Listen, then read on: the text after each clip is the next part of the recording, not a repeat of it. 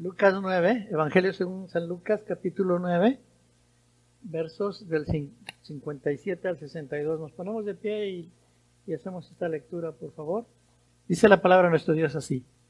Yendo ellos, uno le dijo en el camino, Señor, te seguiré a donde quiera que vayas. Y le dijo Jesús, las zorras tienen guaridas y las aves de los cielos nidos, mas el Hijo del Hombre no tiene donde recostar la cabeza.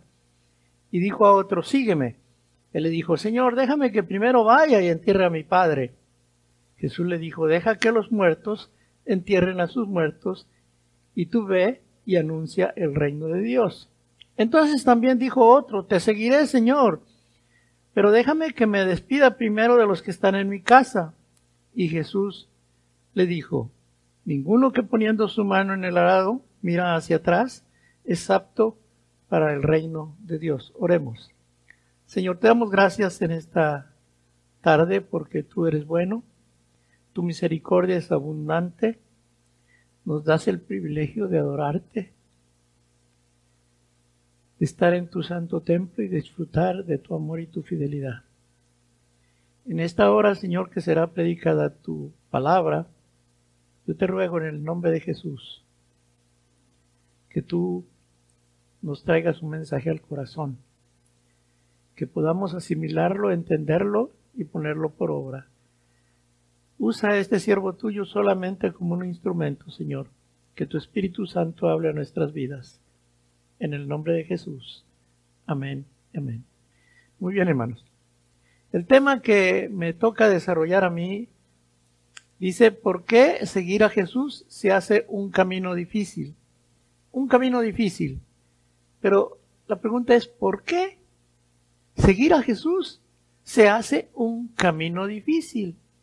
Ciertamente no es fácil, pero al final tampoco es difícil. Solo es cuestión de decisiones.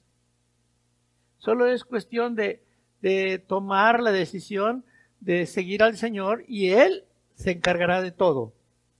En los versículos anteriores vemos en el pasaje de Lucas 9 del 51 al 56 que dice que cuando se cumplió el tiempo en que Él había de ser recibido arriba, afirmó su rostro para ir a Jerusalén y envió mensajeros delante de él, los cuales fueron y entraron en una aldea de los samaritanos para hacerle preparativos, mas no le recibieron, porque su aspecto era como de ir a Jerusalén. Viendo esto sus discípulos, Jacobo y Juan dijeron, Señor, ¿quieres que mandemos que descienda fuego del cielo como hizo Elías y los consuma? Entonces volviendo volviéndose él, le, lo reprendió diciendo, vosotros no sabéis de qué espíritu sois, porque el Hijo del Hombre no ha venido para perder las almas de los hombres, sino para salvarlas, y se fueron a otra aldea. Muy bien.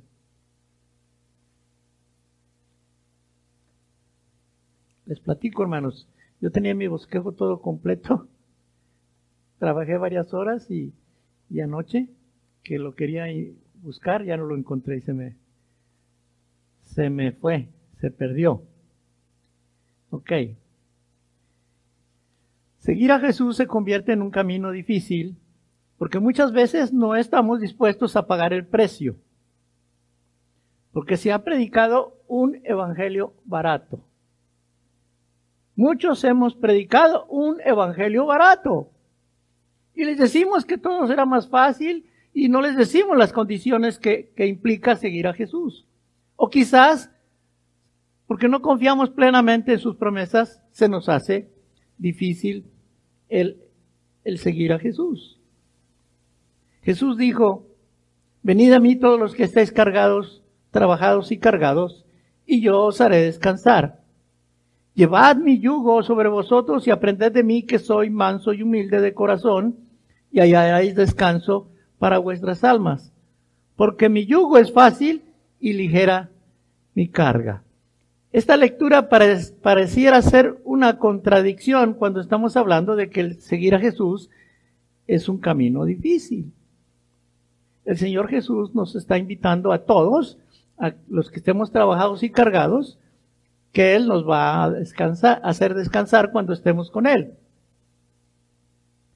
pero también nos invita a llevar su yugo. Y ahí es donde no entendemos esta, esta figura. Llevar su yugo. ¿Qué significa esto de llevar su yugo sobre, sobre cada uno? ¿Qué significa esto? Significa que, que estemos unidos a Jesús por un solo yugo. Y Él es el que dirige nuestros pasos, él, él, es el que dirige toda nuestra vida, pero tenemos que estar pegaditos. El yugo une a dos, a dos animales que van caminando para hacer, para hacer surcos. Yo no sé si saben lo que es un surco. Para los jóvenes va a ser bien difícil, pero bueno, para hacer el lugar donde se va a ir sembrando y se van derechitos. Entonces, se requiere que estemos unidos por algo. Y para que no se nos haga difícil, tenemos que aprender a obedecer. Tenemos que aprender a dejarnos guiar. Tenemos que aprender muchas cosas. Y con el tiempo, ese yugo se convierte en algo fácil. Y se convierte en una carga ligera. Pero no es de inmediato. Tenemos que estar decididos a seguir a Jesús. Queremos bendiciones, pero no queremos llevar el yugo de Jesús. No queremos sufrir a causa de caminar fielmente con Jesús. No queremos aprender de su humildad. No queremos compromisos. Solo queremos todo fácil. Todo fácil, fácil, fácil. Haz tu decisión, recibe a Cristo en tu corazón y todo es fácil, todo se va a transformar, así como por arte de magia, todo, todo, todos te van a respetar, te van a admirar. Tu vida va a ser diferente. No hablamos de lo que implica seguir a Jesús realmente. Esta mañana meditaremos sobre tres ejemplos de lo que se requiere para seguir a Jesús. Número uno. Se requiere voluntad para controlar nuestro carácter y emociones. El pasaje que acabamos de leer es un pasaje bien especial. El Señor Jesús manda mensajeros a Samaria para que le preparen lugar porque quiere estar ahí. Y cuando los mensajeros regresan, ¿sabes qué Jesús? No hay lugar para ti, no te pueden recibir. Que porque vas a Jerusalén y sospechamos que es lo otro. Pero lo interesante es que no quisieron recibir a Jesús. Y entonces, nosotros a veces actuamos como estas personas. Queremos defender a Jesús. Somos bien celosos. ¿sí? Jacobo y Juan, hermanos, por cierto, entre sí, hijos de Zebedeo, llamados los hijos del trueno. Por algo les pusieron ese, ese sobrenombre, los hijos del trueno, porque por todo tronaban. ¿Sí? Nomás se dieron cuenta que a Jesús y a ellos no los iban a recibir en Samaria, tronaron. Y de inmediato dijeron, ¿quieres que mandemos que descienda fuego como hizo Elías y los consuma? ¿Quieres que lo hagamos? Tenemos el poder igual que Elías de hacerlo y ahorita los vamos a consumir. Porque ¿cómo es posible que te desechen a ti? ¿Cómo es posible que no te quieran recibir? Si estas gentes te conocen, sabes quién eres. Tenemos que entender que para seguir a Jesús se requiere voluntad para controlar nuestro carácter y emociones. Los seres humanos somos bien emocionales, y unos más que otros, pero siempre reaccionamos. ¿Se recuerdan de ese fantástico mocha orejas? Por ahí hubo una noticia de un mocha orejas en México, pero no se extendió tanto la noticia del mocha orejas de la Biblia. Pedro. Su temperamento era así, agresivo, era rudo, igual que Juan y, y, Jacobo, eran pescadores, eran, eran gentes duras, rudas, y reaccionaban con, de esa manera. Habrá que aprender a controlar nuestros instintos, nuestras, nuestras emociones. Si lo analizamos de una manera un poquito más profunda, Jesús no necesita que ni tú ni yo lo defendamos. Él se puede defender solo. Él es Dios. Él sabe resolver las cosas. Él quiere que nosotros confiemos y le entreguemos todo, todo nuestro carácter a Él y que Él lo controle y que esperemos a que Él tome la decisión y no nosotros. El camino hacia la victoria se hace difícil porque siempre estamos queriendo nosotros tomar nuestras propias decisiones. Queremos hacerlo a nuestra manera, a cómo estamos acostumbrados o cómo nos educaron. Y no queremos aprender de Jesús. Entonces es bien difícil porque hay, un, desbalance, hay una lucha ahí. Entonces Jesús, volviéndose, les lo reprendió diciendo, vosotros no sabéis de qué espíritu sois, porque el Hijo del Hombre no ha venido para perder las almas de los hombres, sino para salvarlas.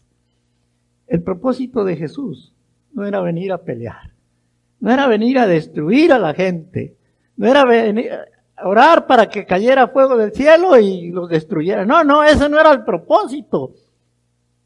El Hijo del Hombre vino a buscar y a salvar lo que se había perdido. El propósito de Jesús es salvar, no destruir. De tal manera que nosotros, sus seguidores, tenemos que aprender de Él a tratar a la gente con amor.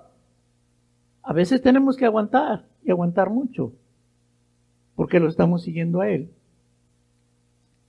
Tenemos que dejar de pensar en tomar venganza por nosotros mismos. Queremos vengarnos. Así, ah, así nos tratan, así les vamos a tratar. les va, nosotros tenemos el poder que Dios nos da y los vamos a tratar mal. Y a veces, hermanos, sinceramente yo lo digo, a veces hasta nos atrevemos a orar porque le vaya mal a nuestros enemigos. Ojalá y le pase esto, ojalá y le pase lo otro. Hermanos, por eso se nos hace difícil caminar en el camino de Cristo. Porque queremos hacer las cosas a nuestra manera, cuando Jesús nos los está enseñando de una manera diferente. Total, totalmente diferente. Queremos tomar venganza por nosotros mismos cuando el Señor mismo dice, mía es la venganza. Ustedes no tienen por qué vengarse. Déjenme a mí los asuntos. Yo los sé arreglar como, yo tengo mi estilo de arreglarlos. Quisiera imaginarme que Jesús se iba a vengar de Pablo por andar persiguiendo a, a su iglesia. Qué estilo tan maravilloso de mi Jesús para tomar cartas en el asunto y provocar un encuentro personal con Pablo y someterlo a su, a su reinado. Pablo, ¿por qué me persigues? Si yo no te he hecho ningún daño, ¿por qué me persigues? Era como para sentir de ese, de ese varón algo, un sentimiento difícil en nuestro corazón, decir, este ha venido a destruir gente y él mismo consintió en que matara Esteban y este, este fulano ha hecho esto y esto y esto. Jesús, por favor, destruyelo. No, Señor, yo no lo quiero destruir, dice Jesús. Yo lo amo. Yo vine para, para hacerlo algo diferente. Lo vine para que fuera un instrumento mío. Y ese encuentro maravilloso con Pablo transformó totalmente su vida. Y yo creo que si algo tenemos que desearle a aquellos que nos persiguen, que nos ofenden y que nos quieren hacer daño, si algo tenemos que desearles, es que algún día tengan un encuentro personal con Cristo y se conviertan de sus malos caminos. El camino hacia la victoria sí es difícil porque todas las cosas las queremos hacer a nuestra manera. Segunda cosa, se requiere disposición para sufrir. En el verso 58 de la lectura que hicimos, nos encontramos que un hombre viene y le dice a Jesús, te seguiré a donde quiera que vayas. Donde tú me mandes, ahí voy. Ay, qué cosa tan difícil. A donde tú me mandes, ahí voy. Y cuando el Señor te manda no te, donde no te gusta, nomás no le haces caso. Haces sordos, te haces el, el que no entiende. Señor, yo quiero, yo voy a ir a donde tú me, a donde tú vayas. Ok, yo quiero que, yo voy a ir a tal lado y quiero que tú vayas. No, Señor, ahí no voy. Ahí no voy, ahí son lo peor del mundo, ahí no voy. Ahí no voy porque a mí me ofendieron, porque hicieron este daño a la iglesia, porque hicieron este... Ahí no voy, Señor. Un momento, se requiere disposición para sufrir. Si alguno quiere venir en pos de mí, dijo el Señor Jesús, niéguese a sí mismo y tome su cruz y sígame. ¿Qué es eso de tomar su cruz? Ir a Iztapalapa y, y estar en la representación de, de, Semana Santa y que te pongan la cruz. Eso no es tomar tu cruz. La cruz de Cristo es de sufrimiento. La cruz de Cristo tiene significado muy, muy grande más que, más que solo pensar en, en una cruz. Es sufrimiento real y verdadero. Toma tu cruz y sígueme, dice el Señor Jesús. Porque todo el que quiera salvar su vida la perderá, y todo el que pierda su vida por causa de mí la hallará. Quiero hacer la observación, hermano, que en esta porción bíblica el Señor Jesús le dice en Mateo 16, 2, le dice a todos, a todos. Y este a todos no solamente era sus discípulos, no solo a los que lo seguían, a todos te incluye a ti y me incluye a mí y los que vengan. Para todos es esta invitación del Señor Jesús. Si alguno quiere venir en pos de mí, si alguno me quiere seguir, está dispuesto a sufrir. Va a tener que tomar mi cruz. No va a ser crucificado como yo, pero sí va a sufrir. Porque este es un camino de sufrimiento y eso lo hace un camino difícil. Si tú quieres salvar tu vida, la vas a perder. Jesús no le ofrece seguridad a nadie. El Hijo del Hombre no tiene dónde recostar su cabeza. Qué palabras, hermano. Cuando este hombre dice, Señor, yo te, yo te quiero seguir a donde tú vayas, pero ¿sabes qué? En Samaria no nos quisieron recibir. ¿Qué va a pasar? Pues, el Hijo Hombre no tiene donde su cabeza, no tiene un lugar seguro. Pero qué maravilloso es ver cómo Jesús se anunciaba a la entrada de, los pueblos donde iba a llegar. Él anunciaba, mandaba mensajeros y decía, ahí voy.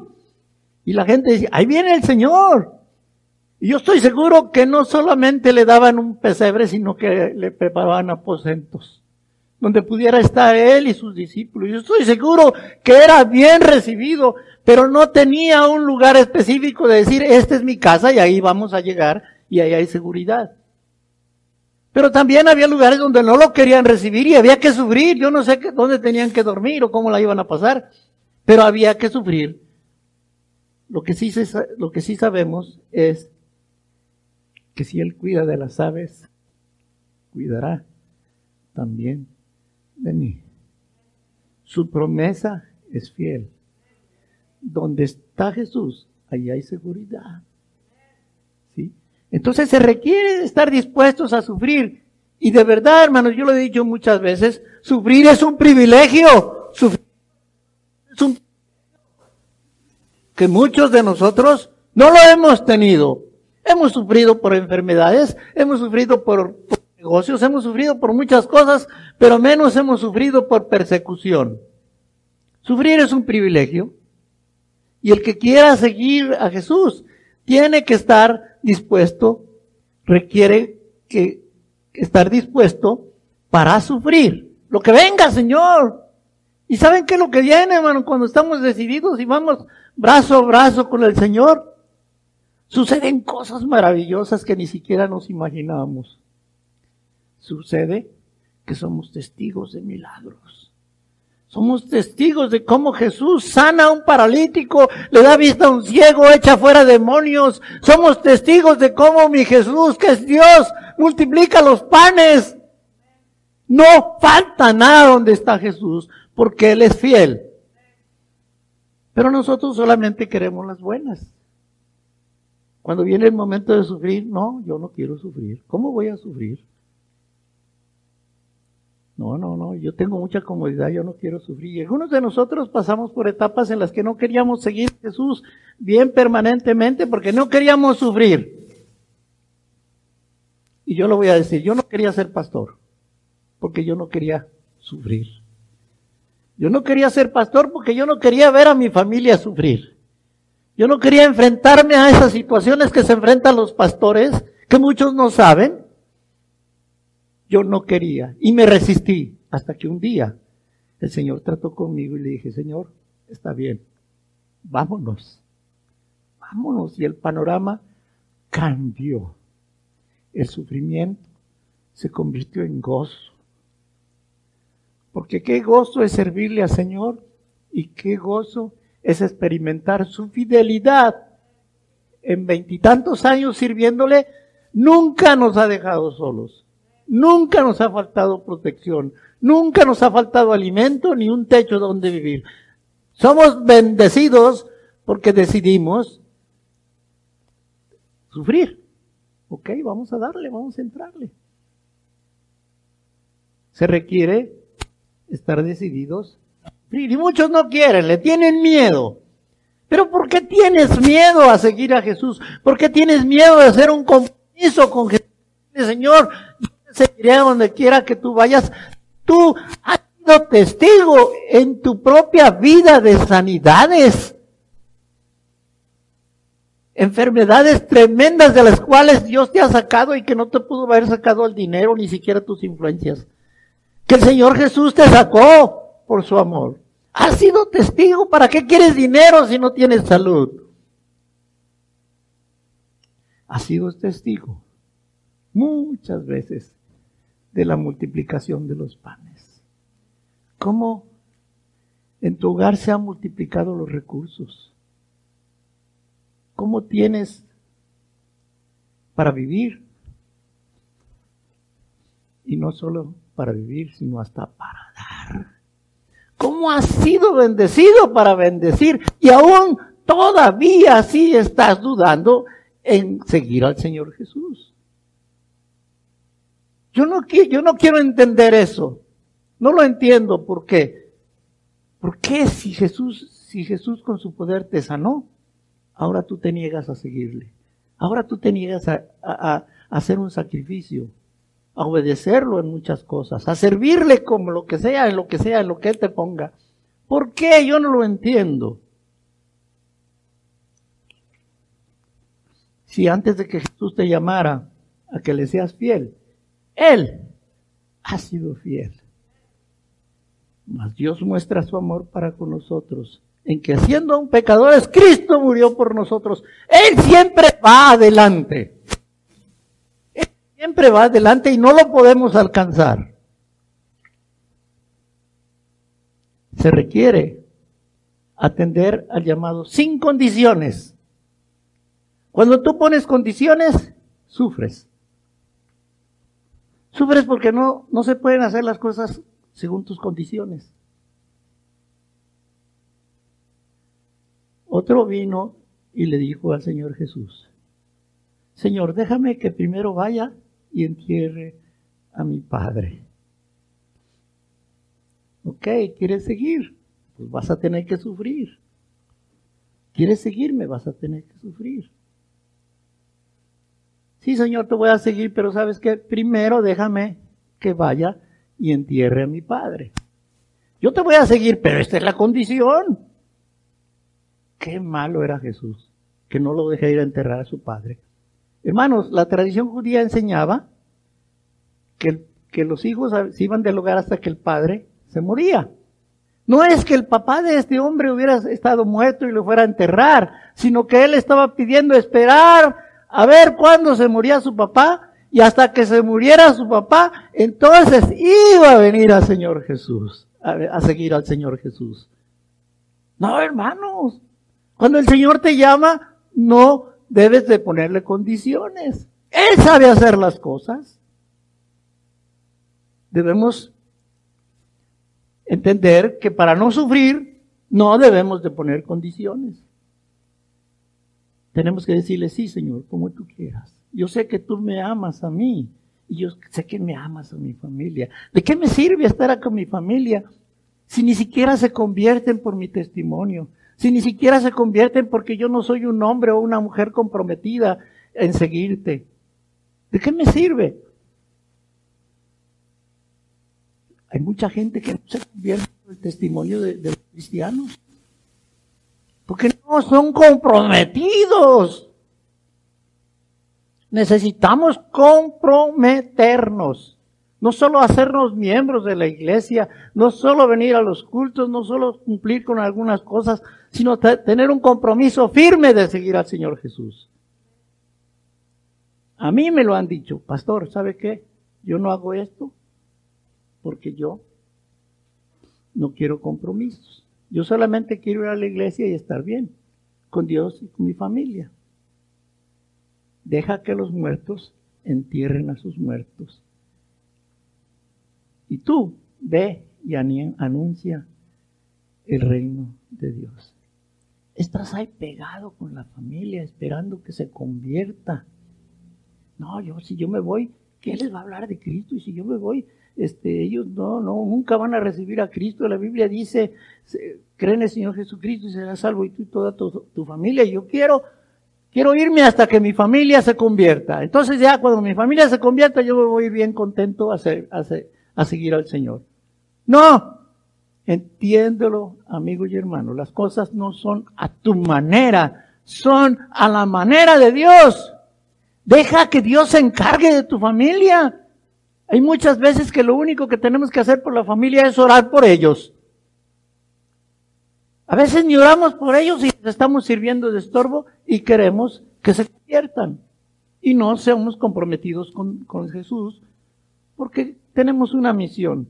Primero tienen que convertirse los de mi casa y luego los demás. No quiero ser candil de la calle y oscuridad de mi casa.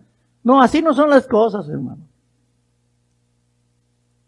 Se requiere que tengamos un compromiso. Se requiere atender al llamado de Dios sin condiciones. Sí te voy a seguir, Señor, pero déjame hacer esto, déjame hacer lo otro. Sí te voy a seguir, Señor, pero mira, yo necesito trabajar. Sí te voy a seguir, Señor, pero... Y así no la llevamos. Cuando el Señor te está diciendo a ti y a mí, déjalos. Tú ve y anuncia el reino. Ya Dios tuvo misericordia de ti. Tú ya te convertiste. Síguelo. Empieza testificando de Él. Empieza hablando de quién es Jesús. Comparte con la gente quién es Jesús. Se requiere condiciones. Y lo voy a decir porque no me lo puedo guardar. Algunas personas han, venido, pastor, Solís, yo quisiera aprender esto y esto, yo quisiera que usted me enseñara a, presentar el plan o hacer estas cosas. Y yo siempre, siempre les digo, ok hermanos, vamos a hacerlo. Oramos y lo primero que les digo, mira, te vas a aprender tantos versículos de la Biblia, cuatro o cinco, ni siquiera diez. Ya se desanimó. Ya no hubo una segunda plática, ya no hubo una tercera plática porque no es la condición. Yo quiero, pastor, que usted me enseñe cómo le hace para que la gente tome decisiones así de rápido. No, no, espérame, no es así. Las condiciones no las pones tú, las pone el Señor. Si queremos aprender, es a ser enseñados. Sin condiciones. ¿Quieres crecer? Ten condiciones. Lo primero que va a hacer un maestro cuando tú vas y le dices que te enseñe, este va, te va a decir, te tienes que dejar enseñar. Tú vienes a que yo te enseñe, no tú me vienes a enseñar. Y así sucede muchas veces al Señor Jesús le queremos enseñar a hacer como las cosas, cómo hacer las cosas. Pero también vino otro, vino otro y le dijo, ese bien espontáneo también le dijo, te seguiré Señor, pero déjame que me despida primero de los que están en mi casa. Ay, hermano, te seguiré, Señor, pero, pero, cuando usted vea la palabra pero, siempre va a entender que significa condiciones. Voy a hacer esto, pero, te voy a seguir, pero, te voy a creer, pero. Y los peros no se acaban. Sin condiciones. Señor, te voy a seguir, pero primero, primero, y los dos usaron la palabra primero, primero deja que entierre a mi padre, y ahora sí, primero, deja que vaya y me despida con los, de los que están en mi casa. Primero. Y lo primero que el Señor Jesús dice, ¡ey, calmado! Primero soy yo y después de mí, lo que sea, pero primero soy yo. No es que no quieras a tu padre, no que no quieras a tu familia, sino que primero pongas al Señor sobre todo y sobre todos. Sin condiciones. Y entonces, solo entonces, cuando esto sucede, empiezas a ver la gran diferencia. Empiezas a sentir que el yugo no pesa tanto. Y empiezas a experimentar que la carga es ligera. Cuando tú ya estás decidido a poner tu carga en Jesús, tu carga se vuelve ligera. Así es que el camino es difícil por muchas razones.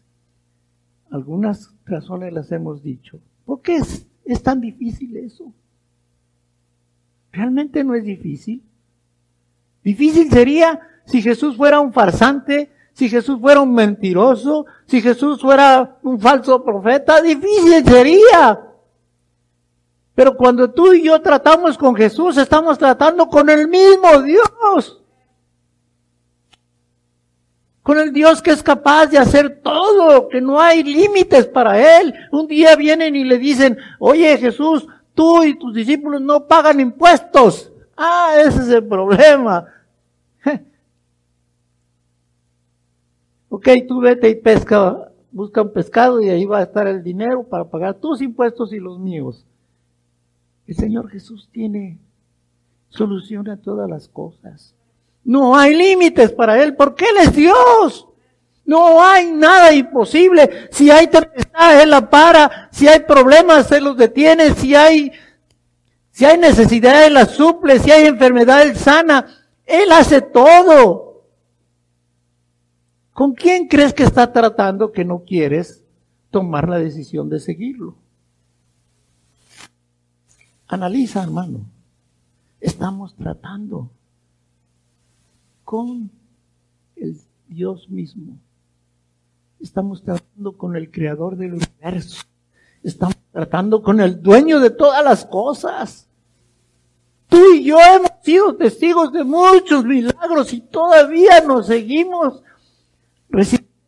a tomar decisiones de Esta mañana, mi amado hermano y amigo que nos, que nos estás sintonizando, yo te invito a que pongas tu mano en el arado. Porque el Señor Jesús termina este pasaje diciendo, ninguno que poniendo su mano en el arado mira hacia atrás, que poniendo la mano en el arado mira hacia atrás, es apto para el reino de Dios. Si tú estás añorando tu vida anterior, si tú estás mirando hacia atrás, si te la estás pensando en decidir, olvídate hermano, olvídate. No eres apto para el reino de Dios. ¿Y qué es ser apto para el reino de Dios? Ser apto para el reino de Dios es participar en el extendimiento del reino de Dios en la tierra. No mires hacia atrás, ve hacia adelante.